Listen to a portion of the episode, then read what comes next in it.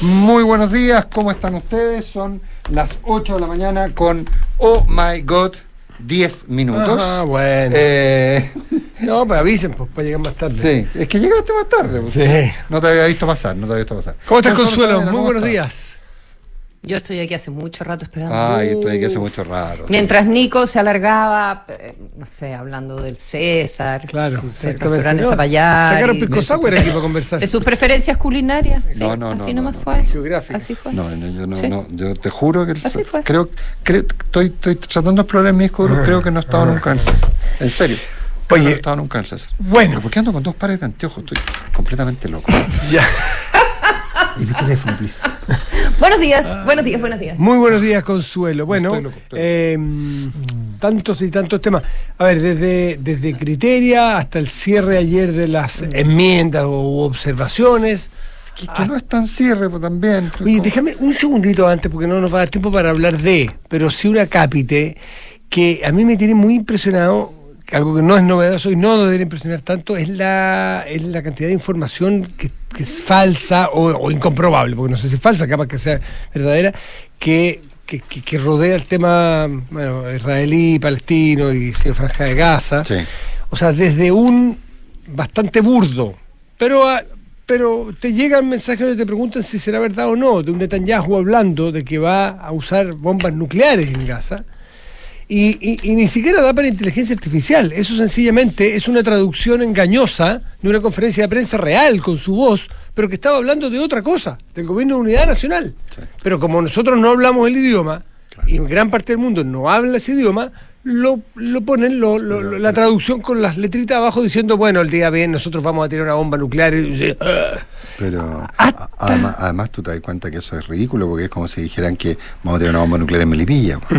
Bueno, claro, que no, no tiene, O sea, no tiene, no se ponen Lo- límites. Los efectos. Eh, hasta la incomprobable, no, no, realmente no sé, no sé porque Sí, no no. lo he visto las, las 40 eh, guaguas degolladas. Degollados. Que hay niños, que hay niños Bueno. y lactantes muertos, sí. Claro. pero los degollados aparentemente Eh, es falso. claro, y así. No, no necesariamente, porque yo, yo creo que a propósito de lo que dice eh, Matías, eh, en el asunto de la desinformación eh, se mezcla todo y Mm. eh, creo que se pierde mucho la perspectiva de las cosas. Creo que es fundamental ir eh, a las fuentes, más serias, oficiales claro. de información, a las fuentes más serias de información, a los que pueden chequear los datos o que te pueden decir cuándo los datos están chequeados y cuándo eh, no están chequeados.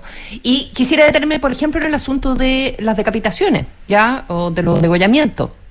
Em, Esto viene eh, puntualmente a propósito de las masacres en los kibbutz, ¿ya? En dos de los kibbutz. Y del día, del día sábado. Dejaron entrar periodistas, eh, primero una periodista que hizo una transmisión en vivo de Una- mm, un canal de Tel Aviv. Una, que, una mujer que terminó llorando. Esa mujer, Sí, exactamente. sí, sí, una Y chiquilla que- joven, sí, la que, vi. la se, vi. que, se, que se descompensó. Que, Que que- estaba con un casco y con un chaleco que decía Press. Esa misma. claro, sí, que, sí. a la- esa que le han dado muy duro ahora último. Sí. Ya. Ella eh, hace referencia a lo que le han dicho los soldados y muestra cómo los soldados atrás se están eh, como eh, apoyando unos a otros, como, como, como en una actitud afectada, eh, ¿verdad? Ella no vio los cuerpos, ¿ya? Pero cuenta lo que le dijeron los soldados. Un día después dejan entrar a un periodista del New York Times y a un periodista de la BBC, no me acuerdo si mujer o hombre, con fotógrafos eh, de los mismos medios, solo esos dos medios, ¿ya? Y los llevaron al otro kibutz donde había ocurrido la, matanza. Y el periodista, en la nota de la BBC, si tú la lees, eh, dice, entrevistan a soldados y los soldados describen lo que han visto y el trauma por el que están pasando y que nunca habían visto algo así. Y hay un minuto en que le dice, y acá en, en este como saco de dormir, está ahí, el periodista dice, yo veo un, veo un pie que sale, es una mujer, y me dice que también está decapitada, también habla de los niños. Pero, y dice el periodista, pero no le pedí que me abriera el saco. ¿Ya? Eh, Inhumano, ¿no? Y lo mismo, y lo mismo hace el periodista New York Times. A lo que voy es que estos periodistas no, los que han tenido acceso directo, no han, no han visto las imágenes de los cuerpos decapitados, pero han dado fe de lo que les dicen los soldados. Si tú ¿ya? dices que es así, no es tanto el problema. Dice, nos han dicho que, es distinto decir hay. Exacto. Y ha sido tal cual así. Ahora, otros medios han ido replicando lo que han ido replicando, lo Ese que es han el ido problema. replicando. Del ¿ya? teléfono que si Pero yo fui a leer las notas, pu- fui a leer las notas exactamente cómo son, ¿ya? Y son en referencia a lo que le han dicho los soldados. Ahora, eso no dice nada respecto a si es cierto o si no es cierto. Consuelo, y no mira. dice nada respecto de que las masacres ocurrieron igual. Las masacres o sea, son cuando con o sin jamás- decapitación ocurrieron. que aquí la Con o calidad- sin decapitación, ¿de qué estamos hablando? O sea, yo entiendo que decapitar en su cunita es una cosa horrorosa, pero matar a la guagua es... Perdón, sí, es que estamos hablando. horroroso de es- todas es formas, que no estamos ¿me hablando, no estamos hablando de la condición moral del hecho, que es matar a una persona, obvio. Estamos hablando de la calidad dice, de la "Ah, información. mira, son las mentiras de los soldados No, israelíes. no, no, a no, nadie no. le consta, entonces todo es mentira. Y jamás dice, Escucha, nosotros eh, no hemos matado civiles, solo hemos claro, matado. que- que se- eh, cuidadoso eh, porque solo hemos matado eh, pe- personal militar y lo otro quizás fue una confusión, eh, etcétera, etcétera. Déjame agregar una sola por cosa supuesto. más: que el presidente Biden también se equivocó el día de ayer y le agregó pelos a esta sopa. Dijo que había visto los videos. Dijo que había visto las imágenes. Dijo, nunca creí que, era, que iba a vivir para ver, eh, déjame ver la, la frase Sí. eh, exacta que hubo que salir. Dice, nunca pensé que iba a ver, y he confirmado, imágenes de eh, terroristas decapitando niños o degollando niños. Lo que pasa, Consuelo, es que hay, Y después hay hubo que salir a desmentirlo. Lo que pasa es que esa es, eh, perdón, un Que él solo no punto- lo había visto, que un- nadie lo había visto. Un solo punto antes de eso, Matías. Lo que pasa es que ahí, ojo que hay una, hay una, yo lo leí en alguna parte, ya no no lo leí tanto, eh, que eventualmente lo que habrían serían videos del propio Hamas, teléfonos y cosas por el estilo, que tarea- habría tenido acceso a la inteligencia americana o no tengo idea. Pero que no, pero, la, pero la, la- la Casa Blanca lo desmintió. No, lo desmintió, de sí, sí, sí, lo De desmintió. la Casa Blanca, según el Washington Post, un vocero de la Casa Blanca clarificó, o sea, Que- salió a, que el a presidente aclarar, no había perdona, visto. que no había visto imágenes Sí, y que tampoco habían confirmado de manera independiente La existencia. esos, esos datos. Miren, le Puede voy que a- existan los videos. Sí. Entonces, en, el- la, en la mezcolanza De eh, información a río revuelto, claro. Sí. Eh, pescadores y creo que no, no hay que perder de, Dos cositas, para lo- eh, cuando uno escucha de vista que las masacres que ocurrieron. Es que ese es el punto. Cuando uno dice, de- analizando la información de una guerra, no está haciendo un juicio moral sobre la acción de la guerra. Entonces dice, por ejemplo, ojo, que no hemos visto eh, las guaguitas degolladas. ¿Habrá alguien con la voluntad de creer que uno está entonces prestándole ropa jamás? No, sencillamente está diciendo lo que está diciendo. No hemos visto videos de guaguas degolladas. ¿Cómo hay que explicarlo? El no, el hemos, el visto, el qué. Porque en estas cosas, cuando hay pasiones, hay interpretaciones y empieza el juego del teléfono. Entonces, ojo, eh, uno está abierto a si las ve, eh, decir que las vio. O, que si alguien te dice que las vio, decir que alguien las vio. Pero cuando, y también hay otro problema que es bien razonable que ocurra.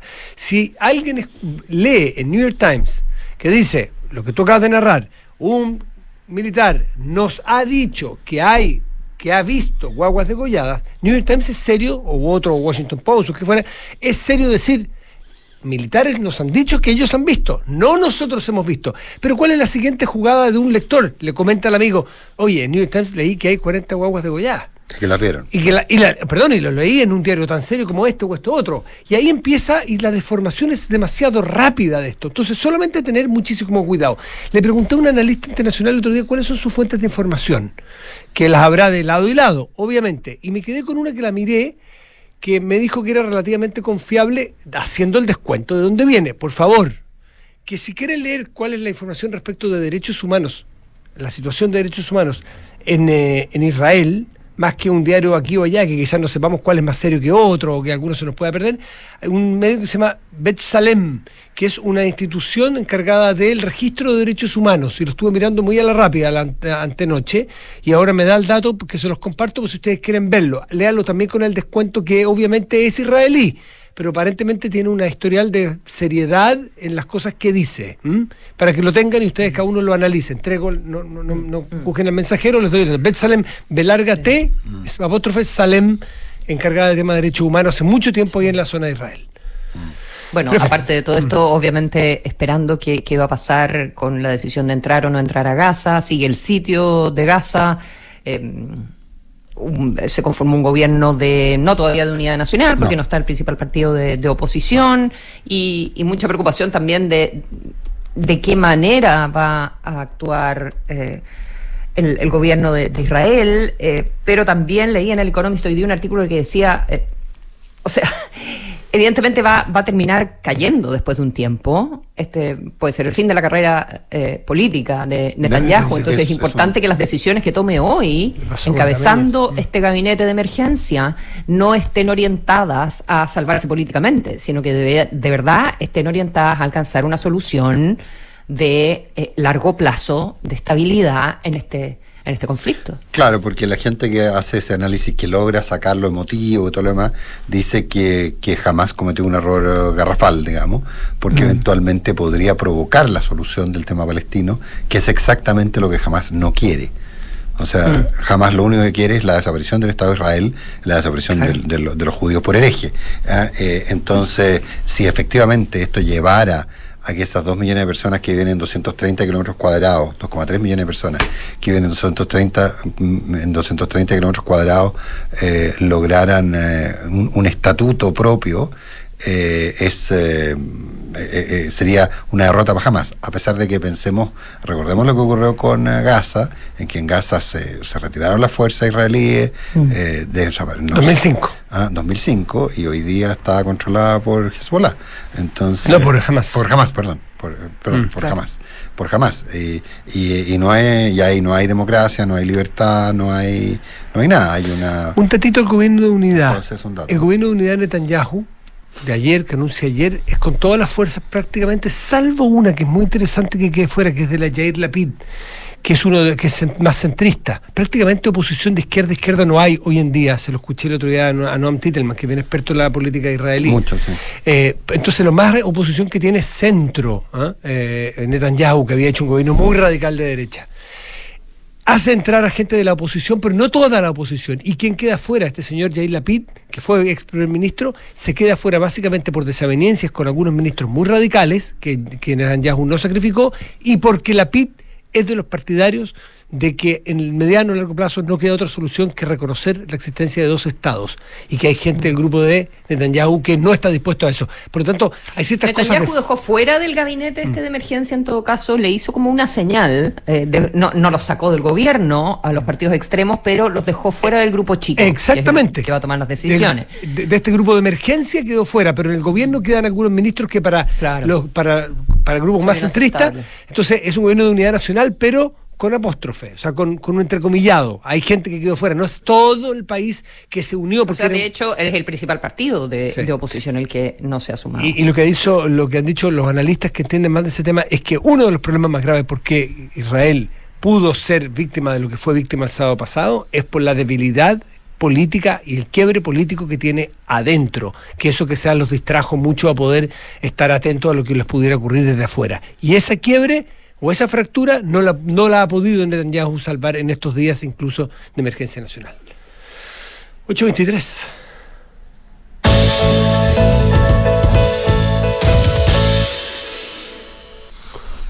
¿Quieren hablar de criteria? Ah, que, oye, pasan, Oh, pasan los días, pasan las semanas. Y, Ah, no, perdón, no, no, la- perdón, perdón, perdón, perdón, no, me, me salté. Ah, Bueno, sí. Sí, bueno, pero los criterios Sí. habla que no mejora Mala. mucho la perspectiva de, de- la constitución en la percepción de la gente. Sí, sí, sí. Sí, lo que pasa Vamos es que. los datos. Sí, el- a ver. El, eh, a ver. eh, lo que pasa es que es súper interesante la encuesta criteria, como, como siempre lo son las encuestas y la criteria en particular. eh, es, que, eh, es que hace algunas preguntas que son interesantes. Por ejemplo, eh, cuando y, y que habla de los clivajes, pregunta beneficiado y perjudicado si se aprueba el texto. Entonces, ¿qué- ¿a quiénes favorecerá que apruebe el texto? A los eh, grandes empresarios un 51%. Eh, pero solo un 25% cree que lo va a ofrecer un texto eh, la gente común, digamos, ¿eh? Eh, y que por el contrario, un 51% de la gente cree que los va a perjudicar. No sé, no sé los trabajadores versus la gente como yo, no, no sé por qué hacen esa, esa, esa, esa definición, pero, pero, pero es, que es interesante ese clivaje porque te demuestra por dónde pueden estar los vectores de una campaña de la prueba, digamos, por dónde, hacia dónde pueden, pueden avanzar. Y, y, el, y, aquí hay cosas que son, eh, que son bien, bien, bien curiosas, eh, porque, por ejemplo, eh, la, la, a las preguntas respecto a eh, nueva constitución versus constitución vigente, el, le, está, tenía muy buena apreciación pública la propuesta de la convención el, en julio del 22. Muy buena. Muy buena, po. un 41% creía que era mejor y ahora solo un 23% cree que está mejor. Y, y, y, vimos cuál fue el resultado. Entonces, eh, yo creo que, es. Ahora, el, eh, el tema de identificación política también es bien interesante, porque el, el, eh, en contra de aprobar la nueva constitución, el 74% de la gente de los consultados, el 100% de la gente izquierda y centro-izquierda, un 74% está en contra es la izquierda la que está en contra, de, de, acuerdo, a de acuerdo a esto. El centro, un 51%, y ya cuando nos vamos de la derecha y la centro-derecha, solo un 37%. Es la mayoritaria en la derecha la centro-derecha, pero eh, en todos los segmentos mayoritaria. Pero donde está más cargado en izquierda y centro-izquierda, eh, en el centro también está bastante cargado, eh, y solo la derecha y centro-derecha es la que está equilibrando. Entonces, yo te diría que, que yo diría que la, el, la, la, la, encuesta la encuesta criteria abre un montón de, de, de, de, preguntas respecto a qué es lo que ocurre con sectores.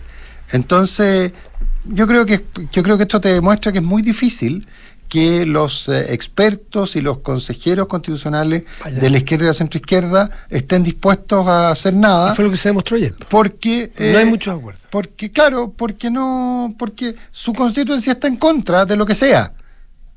Entonces, ¿tú puedes traicionar a tu constituency? Entonces ahí empiezas a tener un, empieza a tener un problema. Entonces yo creo que es súper interesante hacerle doble clic. Eh, uno podría llegar a decir, oye, ojo, pero subió dos puntos entre septiembre y octubre, subió dos puntos la prueba y cayó, y cayó cinco puntos en los indiferentes, digamos. ¿Ah? Pero entonces uno podría decir, oye, no, pero ojo, la tendencia es por primera vez la tendencia es positiva eh, respecto a los de, de, los a favor. ¿eh? Pero, pero me parece súper interesante cómo formula la, la, las preguntas. Eh, y hay una pregunta muy clásica, además, que es cuál, cómo cree que va a ser el resultado, y un 61% cree que se va a rechazar. Eh, y no hay un 61% por el rechazo. Entonces también hay un tema de doble convicción. Es decir, lo que escucho más lo que, lo que digo, lo que pienso más lo que escucho. Entonces, eso, eso también es, es, interesante mirarlo. Yo creo que está súper abierto el tema.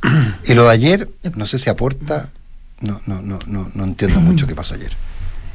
Me parece clave lo que tú dices. Eh, no, me, no, me, había fijado en la lámina de eh, evaluación de contenido, propuesta nueva constitución versus constitución vigente. No me había fijado en las fechas de la comparación de, de, de la, julio del 22. O sea, es la pregunta de la encuesta en la época del anterior claro. eh, proyecto de la Convención Constitucional. Y ahí tienes un 41% de gente que dice que era mejor que la Constitución vigente.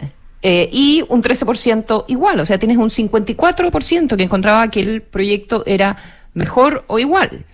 Exacto.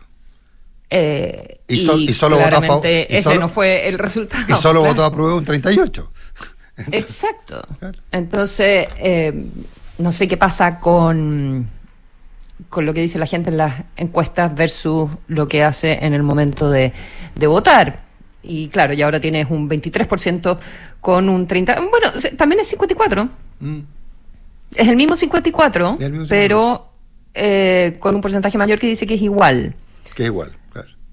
Entre igual y mejor eh, dan, dan exactamente lo mismo. Y sobre las identificaciones políticas hay claro, o sea, está todo el mundo en contra. Sí, sí, eh, o sea, apartamos la base, está... Eh. Menos, menos, y esto a mí me gustaría saber cuál es la ponderación mm. de cuánta gente se identifica con cada uno de los grupos, porque eh, los que dicen no tengo identificación, uno siempre dice, ay, eres de izquierda o eres de derecha, ay, soy de centro. Bueno, ahora también puedes decir, no sé, no sé nada. de- depende, ¿verdad? Sin identificación izquierda, centro, derecha. Personas que sienten que esos clivajes ya no, no, no corren, que esa manera de ver las cosas no corre, ¿verdad? Y ahí tú tienes eh, un... La gran mayoría de las personas dicen, no sé. Un 47% dice, ¿sabes qué? No, no, no sé si votaría a favor o en contra todavía. 47%. Sí, pues. ¿Ya?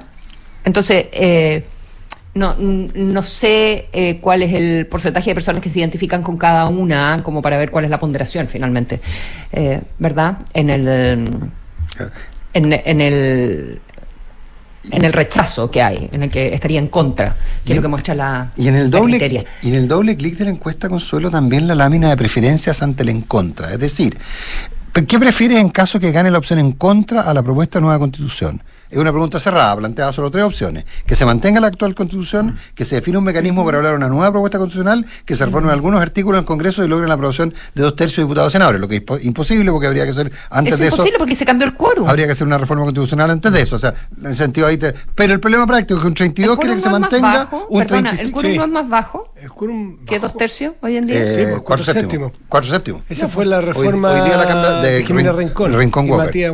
Rincón Walker, sí. Sí, pues entonces eh, esa opción no existe. No, Esa opción no existe, porque se, se, se cambian cuatro séptimos. Pero, pero igual, independiente de eso, 32 que se mantenga la actual constitución, 35 que se me, define un mecanismo para una nueva propuesta constitucional, 33 que se reformen algunos artículos en el Congreso. Los tres tercios, los viejos tres tercios. Claro, pero, entonces, entonces lo que te demuestra es que esta cuestión está súper líquida para cualquiera de los dos lados. Hiper líquida. Yo, y yo tengo la- mi opinión personal, y la he dicho, es que está mucho más líquida en favor de la, del a favor que el del en contra. Mucho más líquida para ese lado. Y, y, y- y- y percepciones, a pesar de lo negativas que puedan parecer, percepciones de la, como las de la, las de las de la encuesta criteria, me la, me lo, me lo, me lo reafirman, el- la gran fuerza y el gran motor de cambio o de decisión de cada uno de nosotros, de cada uno de los ciudadanos, en estos casos tan técnicos, tiene más que ver a quién escucho y a quién le creo Exacto. que el mérito propio de una norma. Por eso la importancia de amarillo y. Por eso la importancia de la, de, de- de- de- la seriedad y de la honestidad intelectual aquí, y de la- la honestidad política.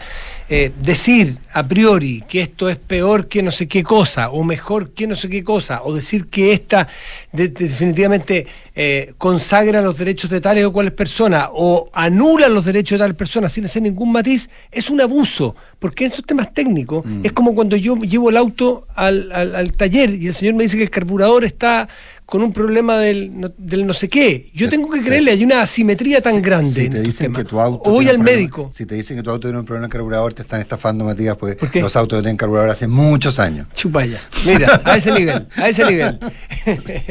o cuando yo voy al médico, el médico hay un hay una asimetría tan grande, entonces uno queda en manos de la honestidad del médico.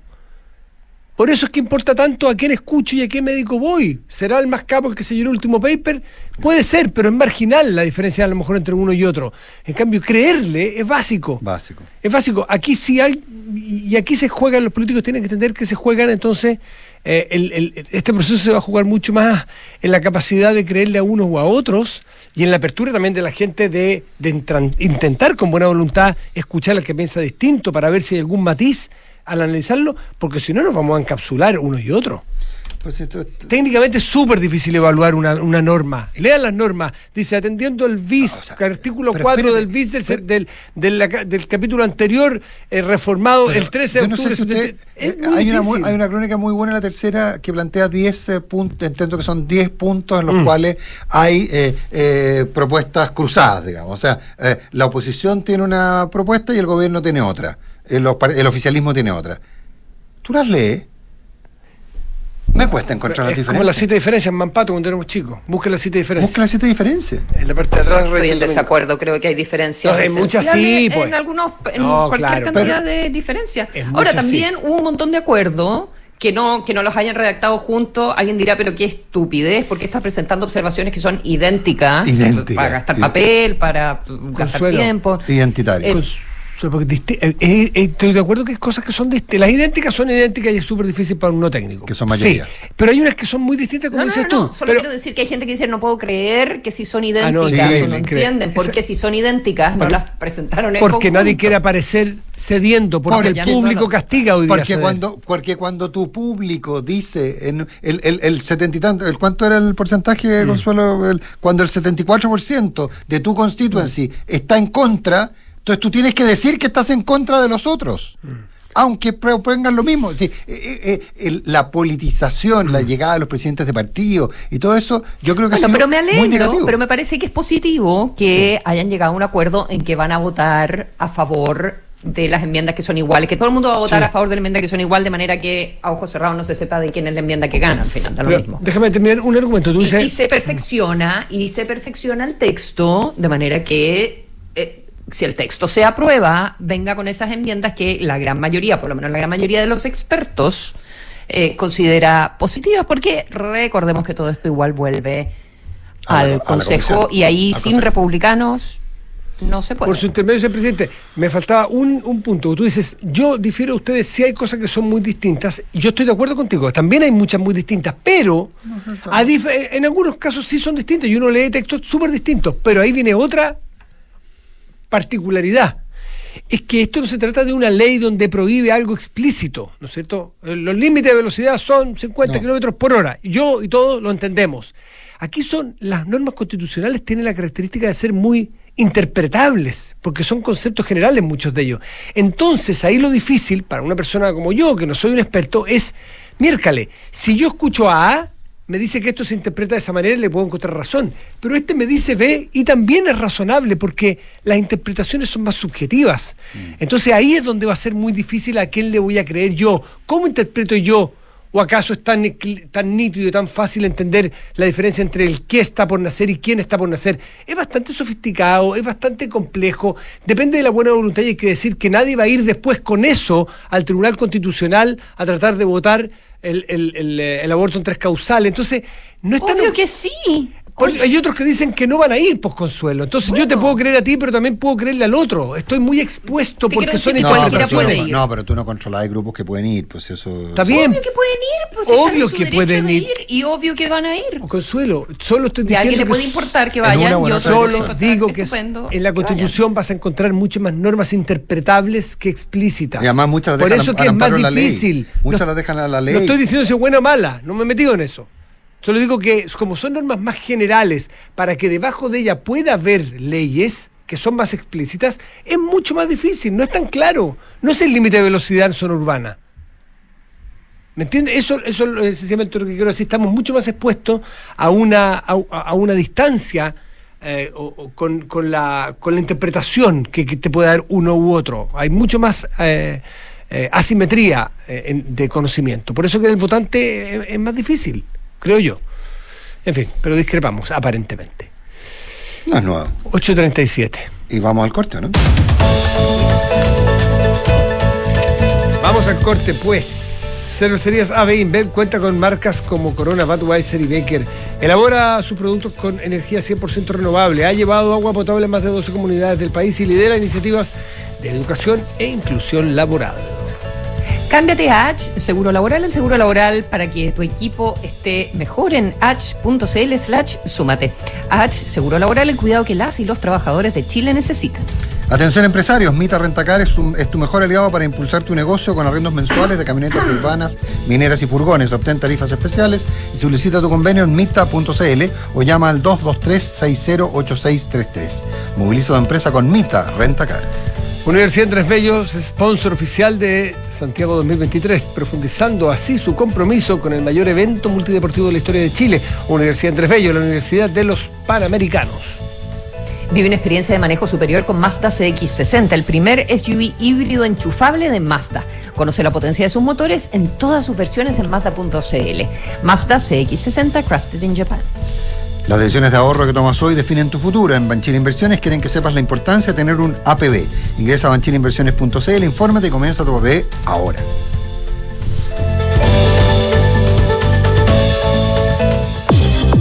Qué es Design to Rent? El nuevo modelo de inversión de activa inmobiliaria para quienes desean invertir a largo plazo y lograr independencia financiera con rentabilidad por sobre el mercado, basado en el concepto de multifamily, con éxito en Europa y Estados Unidos. Combina diseño más espacio, equipamiento especial para el arrendamiento y fácil mantención, y administración especializada que cuida tu plusvalía. Infórmate en www.d2r.cl. Design to Rent de Activa Inmobiliaria. Si se vive mejor, se arrienda mejor. Banco Consorcio presenta una cuenta vista nunca antes vista. A ver. Conoce la cuenta más. Una cuenta vista que puedes obtener 100% online. ¿Ya? Y lo mejor, hacer crecer tu saldo pagándote un 10% de interés anual. ¿Qué? ¿Se pasó? Pide la tuya en consorcio.cl. Tasa interés anual calculada en base a TPM del Banco Central más 0,5% del 5 del 9 del 2023. Infórmese sobre las características de la cuenta más. Otorgamiento sujeto a evaluación comercial. Infórmese sobre la garantía estatal de los depósitos en su banco o en www.cmfchile.cl. En Mita Renta Car y Leasing Operativo somos mucho más que autos para disfrutar. Somos mucho más que flotas para las industrias que mueven el país. Somos servicio de excelencia y seguridad. Somos innovación y cuidado por el medio ambiente. Además, en Mita somos referentes en la movilidad para empresas de norte a sur, como también para las personas que hacen de su vida un constante movimiento. Mita, Rentacar y Leasing Operativo. Elige tu destino. Nosotros te llevamos. Visítanos en mita.cl. Una app para gestionar vacaciones, enviar a firmar documentos desde donde sea que estés. Sí, eso y mucho más es posible con Talana. La plataforma de recursos humanos más descargada y mejor valorada. Estés donde estés, revisa y gestiona la información de tu equipo. Talana tiene todo lo necesario para que tu día a día laboral sea más simple y eficiente. Conoce más en talana.com. ¿Sabías que tu equipo de trabajo puede estar mejor? Cámbiate hoy a H Seguro Laboral. El seguro laboral con trabajadores más protegidos, más sanos y más felices. Porque llevamos 65 años siendo la mutualidad preferida, con la red de cuidados más grande del país, acompañándolos desde la prevención a la recuperación. Cámbiate hoy en h.cl slash súmate. H Seguro Laboral. El cuidado que las y los trabajadores de Chile necesitan. H. Vive el cuidado. Auspiciador oficial de La Roja. Las mutualidades de empleadores son fiscalizadas por la Superintendencia de Seguridad Social. www www.suceso.cl. Somos GTD y sabemos que cada empresa, sin importar su tamaño, tiene múltiples necesidades. Por eso, diseñamos soluciones que se adapten a sus desafíos y, por sobre todo, que nos permitan poner nuestra tecnología al servicio de cada una de sus metas. En GTD, creemos en las empresas y las acompañamos día a día, porque en el camino hacia el éxito vamos juntos. GTD. Hacemos que la tecnología simplifique tu vida. En Cervecería Ave InBev soñamos en grande para crear un futuro con más motivos para brindar. En Chile estamos hace más de 30 años con marcas legendarias como Corona, Budweiser, Stella Artois y Becker. Elaboramos nuestros productos con energía 100% renovable. Llevamos agua potable a más de 12 comunidades con escasez hídrica en el país y lideramos iniciativas de educación e inclusión laboral para mujeres y jóvenes. En Cervecería Ave InBev, vamos por más. Conoce más en aveinbev.cl. ¿En qué piensas cuando piensas en el futuro? Quizás te imaginas descansando en el campo o haciendo ese viaje que siempre soñaste. Esos sueños están más cerca si te cambias a Habitat, porque somos la AFP número uno en rentabilidad en todos los fondos desde el inicio de los multifondos. En Habitat, el futuro lo escribes tú. Cámbiate en afphabitat.cl. AFP Habitat, más de 40 años juntos haciendo crecer tus ahorros. La rentabilidad de la cuota de todos los fondos entre el 27 de septiembre de 2002 hasta el 4 de agosto de 2023. La rentabilidad es variable por lo que nada garantiza que las rentabilidades pasadas se repitan en el futuro. Infórmese sobre la rentabilidad de su fondo de pensiones, las comisiones y la calidad de servicio de las AFP en el sitio web de la Superintendencia de Pensiones www.spensiones.cl. Con más de 70 deportistas y más de mil voluntarios, la Universidad Andrés Bello será la casa de estudios que tendrá mayor cantidad de estudiantes compitiendo en los Juegos Panamericanos Santiago 2023. Te invitamos a apoyar a nuestros atletas en el evento multidisciplinario más importante de la historia de Chile. Universidad Andrés Bello, la Universidad de los Panamericanos. Siente la diferencia con Mazda CX60, el primer SUV híbrido enchufable de Mazda y su legendario diseño codo, donde maestros Takumis plasmaron su alma y dedicación en cada detalle. Vive una experiencia de manejo superior con la potencia de sus motores y sorpréndete. Conócelo en Mazda.cl. Mazda CX60, crafted in Japan. Atreverse no es fácil, más cuando debes invertir. Pero cuando inviertes en Banchile Inversiones, no estás solo, estamos contigo. Porque creemos que invertir es para todos, no solo para expertos, para todos. Solo hay que atreverse. Invierte en tus metas, invierte en tus sueños. Estás en Banchile Inversiones. Atrévete a invertir. Descarga la app Mi Inversión. Banchile Inversiones. La marca Banchile Inversiones comprende los servicios prestados por Banchile Corredores de Bolsa CA y por Banchile Administradora General de Fondos CA. Hablemos en off. Nicolás Vergara, Consuelo Saavedra y Matías del Río están en Duna. Desde la app Talana, revisa solicitudes y gestiona la información de tu equipo fácilmente y desde un solo lugar. Talana Tecnología Humana. Los amigos de GTD nuevamente nos sorprenden. GTD es distribuidor Starlink autorizado. Así, la mayor cobertura de fibra óptica se une con la mejor conexión satelital para brindar la más alta continuidad operacional a las empresas. En GTD hacen que la tecnología simplifique tu vida. Design to Rent de activo inmobiliaria, el concepto multifamily exitoso en Europa y los Estados Unidos y hasta en Chile, ideal para inversionistas y arrendatarios exigentes con una administración especializada que cuida tu plusvalía. Infórmate en www.d2r.cl. Organizado por Clínica Alemana y Hospital Albert Einstein de Brasil, llegó a Chile, o llega a Chile el octavo Foro Calidad y Seguridad en Salud. 80 speakers nacionales e internacionales abordarán los desafíos para evolucionar hacia la salud del futuro. Compra tu ticket en www.clinicalemana.cl. ¿Cómo es que nadie sabía que hay una cuenta vista que te paga el 10% de interés anual solo por tener tu plata ahí? La cuenta más de Banco Consorcio es la cuenta vista nunca antes vista. Solicítala 100% online en consorcio.cl. ¿En qué piensas cuando piensas en tu futuro? Tus sueños están más cerca si te cambias a Habitat, porque aquí el futuro lo escribes tú. AFP Habitat, más de 40 años juntos, haciendo crecer tus ahorros. 8 de mañana con 45 minutos. Te presento una amiga, Consuelo. Vino. Vino. Vino. Repeto, ¿cómo estás? Muy bien. Te presento una amiga. Yo cuando era chica, mi hermana me decía siempre eso. Me decía, te presento una amiga. Y me mostraba una amiga de pan. qué, qué bueno. repeto, mira esta definición de una columnista del diario español del diario, del diario El País de España que escribe sobre Claudia Golding, la premio Nobel de Economía. Eh, dice, Claudia Golding, el feminismo que no asusta, pero influye. Eh, eh, está buena, es la definición de esta economista que ha trabajado sobre la brecha laboral y la brecha de, de las mujeres hace mucho tiempo y de manera muy seria. ¿Qué nos puedes contar sobre esta mujer, sobre esta intelectual que ha ganado el premio Nobel? Qué interesante esa descripción, porque mm. es cierto que hay una cierta tensión en torno a la manera en que ella aborda eh, el tema de las mujeres. Eh, Claudia Golding es la tercera premio Nobel mujer. Ha habido 93 premiados y esta es la tercera eh, en 55 años de historia del premio Nobel de Economía. Claudia Golding es una eh, académica destacadísima, que es una historiadora económica, ella se define así, en que su investigación, sin embargo, ha puesto a las mujeres en el centro. Cómo las mujeres han ido a lo largo de la historia, ya usa datos de Estados Unidos principalmente, los más de los últimos 200 años, cómo ha sido esa inserción de las mujeres en el mercado laboral, en el trabajo, tanto la brecha de participación con los hombres, con como la brecha de las remuneraciones.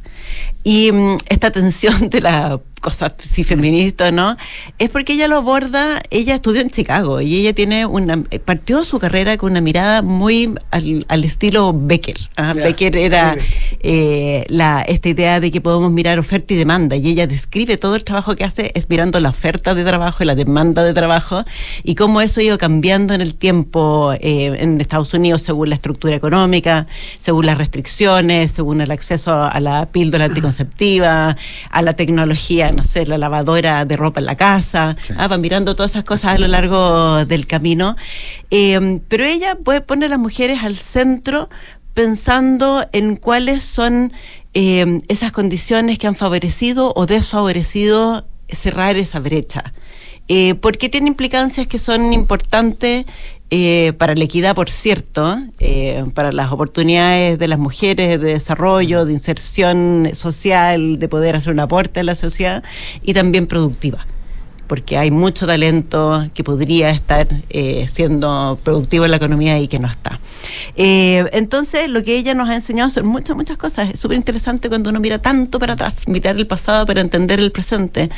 Eh, una de las cosas con las que ella se hizo eh, bien famosa en la profesión es que siempre hemos pensado que en la medida que los países se desarrollan, hay más empleo y las mujeres participan más. Pero eso no es la historia de Estados Unidos.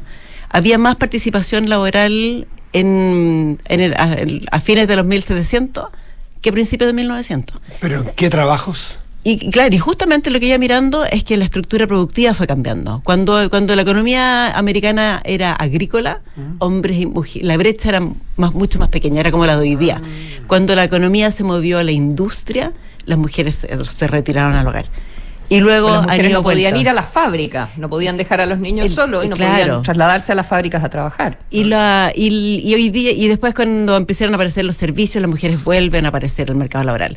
Con en parte de la estructura y en parte también un poquito mirando qué es lo que hacen las madres. ah, Hay mucho, aquí tiene mucho que ver las normas sociales, qué es lo que se espera de las mujeres. Y ella también va estudiando eso eh, al mismo tiempo. Eh, es bien interesante también esto cómo ha ido mutando este problema. Eh, hoy día el- ella describe en el fondo el, donde están los puntos más difíciles son las mujeres casadas y en particular el minuto que tú tienes un hijo. Eh, los últimos estudios ella está, mira dentro de carreras. Ella dice que las grandes brechas de las mujeres no son porque unas se dedican a carreras feminizadas y otras se dedican a carreras, otros se dedican a carreras masculinizadas, sino que dentro de una misma carrera están esas brechas. La, no sé, siguen a la gente que trabaja en mercado financiero o mujeres y hombres que estudiaron el mismo MBA en, en la misma universidad y la siguen a lo largo del tiempo y, la, y parten igual y en el minuto que nace el primer hijo la- a- se abre la brecha y esa brecha no se vuelve a cerrar nunca más. Ese es Ahí el hace- minuto. ella, ella pone como, estaba leyendo como una como un acento en las carreras, eh, ¿cuál es la palabra en inglés que usa? Greedy, creo. Sí, como Eh, codiciosa, yo co- creo la palabra. ¿no? Codiciosas, Sí. claro, como la, en consultoría y en eh, abogados, digamos. Entonces, dice, estas son las carreras donde las brechas son más gigantescas porque lo que premian eh, son las muchísimas horas trabajando y en unos horarios completamente impredecibles. Sí, hay una, ella dice que hay una interacción entre esas dos cosas. Lo que sucede en estas carreras codiciosas en que quieres que te vaya muy bien y quieres ganar plata y quieres ascender muy rápido, tú tienes que estar disponible para el trabajo. La persona que trabaja una hora más, que se queda una hora más tarde, esa persona hace toda la diferencia. Y cuando hay hijos, imagínense que están padre y madre en el mismo trabajo. Y cuando están los hijos, ¿quién es el al, al- al- a quién llaman?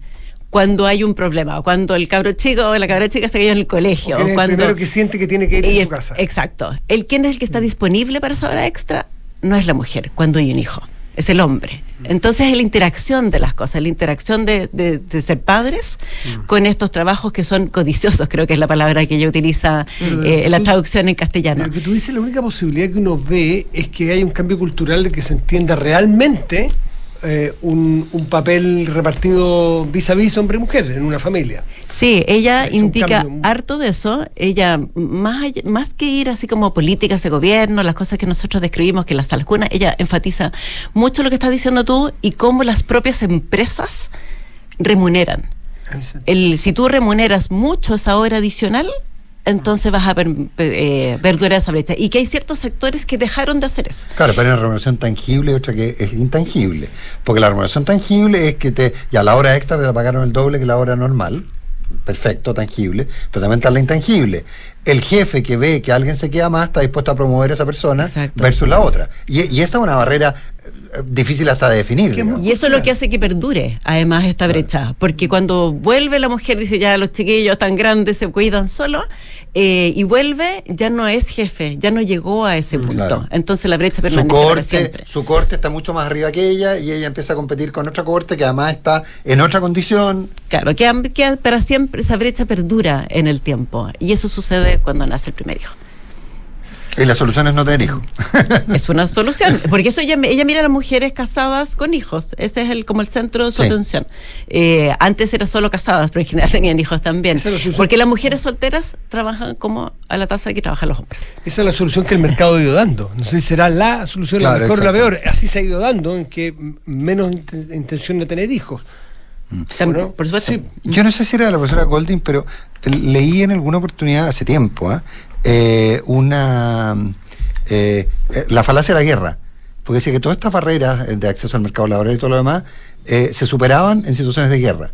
Eh, que la participación en la industria en de las mujeres durante la Segunda Guerra Mundial, por ejemplo, eh, fue brutal porque los hombres estaban en la guerra y cumplieron con la misma eficiencia. Entonces, que ahí hay un. que, que- que en el fondo se demuestra que la estructura, que la sociedad puede funcionar perfectamente y que el problema es cuando vuelven los hombres quieren ocupar su espacio. Entonces, ahí hay una, una cosa más compleja. Busquemos otras soluciones mejor. No, Eso, Andrea, pero, por favor, pero Andrea, repito, Andrea, no, no, no está, no está a tu altura esa, esa Nicolás afirmación. siempre ha sido partidario de la guerra. Oye, eh, dime una cosa. ¿y ¿Qué soluciones plantea la economía? Porque tiene que cómo incentivar bien algo que es un hecho de la causa, que son las mujeres las que tienen hijos y no los hombres. Entonces, ¿cómo, cómo lo hacen esas sociedades que lo hacen mejor? Bueno, de- por lo menos lo que dice los estudios que ella ha realizado es que las propias industrias se han ido eh, de alguna manera comprendiendo eh, esto. ¿ah? Eh, eh, haya mirado las industrias farmacéuticas, por ejemplo, la industria de, mm, de toda la cosa así como digital, informática, no funcionan de esta forma, de que el que se queda más horas es el que gana más y que sigue. Han, comprendido que para poder atraer talento, eh, tú tienes que estar disponible a ser flexible. Eh, es la inflexibilidad la, la que genera esta problemática. Entonces, en la medida que las propias industrias vayan comprendiendo que acá hay mucho talento potencial, el que quieren tener dentro de ella, tienen que ser capaces de entregar estas posibilidades de, de trabajar de- desde la casa, entrar y salir. El trabajo a Eh, distancia creo que ha, ha- ayudado o debiera ayudar bastante. Sí, hace ¿no? tres semanas atrás, ¿se acuerdan? Conversamos Sí, justamente pues, de esto, de en, la... las de la- barreras- en las barreras Sí. tangibles, pero las intangibles, porque de nuevo, el jefe que solo conoce a su subalterno o subalterna por una pantalla tiene una promoción distinta a aquel que le pasa el papel. po. Claro, todo esto sucede muy lentamente. Que al Exacto. final es- sucede, las, cosas se mueven, pero suceden muy, muy lentamente porque necesita en parte que las propias, eh, más allá de las normas sociales, que es lo que estamos describiendo ahora, es que las mujeres piensen que en realidad sí, yo puedo ir a dedicarme a la farmacéutica o yo puedo dedicarme a estas carreras más Y- de y- empiezan- informática, a a pesar de que mi familia y mi- las mujeres que yo estoy observando hoy día no lo hicieron, porque ya están las oportunidades. Eso es muy lento. El proceso de, de que todos nos adaptemos a esta nueva forma de funcionar es lento. Sucede, eh, pero no podemos mover- demorar muchos años en cerrar estas brechas si, si Pero- no la jugamos a Oye, eso. Como, con- Lo que, eh, lo, que, lo que tú decías también de cómo, al ser historiadora, las lecciones que puedes tomar de lo que ella ha descubierto estudiando esto para atrás, eh, para aplicarlas en el, en el día de hoy. Una cosa que me llamaba la atención era que se consideraba que, bueno, no me acuerdo en qué época, hace siglos, que la participación laboral femenina era eh, mucho menor y su aporte al producto, eh, digamos, de, de las sociedades, porque eh, en las encuestas o en lo que fuera, se les categorizaba como esposas. Entonces decía, bueno, no, una esposa no hace nada, pero la esposa resulta que trabajaba en el campo, no sé, hacía la huerta, y al final, si tú le preguntabas qué era lo, o si investigabas qué era lo que hacía esa mujer, resulta que sí era eh, productiva. Eh, lo que te hace recordar también la- tantas discusiones que hemos tenido en, en estos años, en el mundo y en Chile también, sobre eh, poner el valor económico al trabajo doméstico también, al trabajo que se hace en la casa.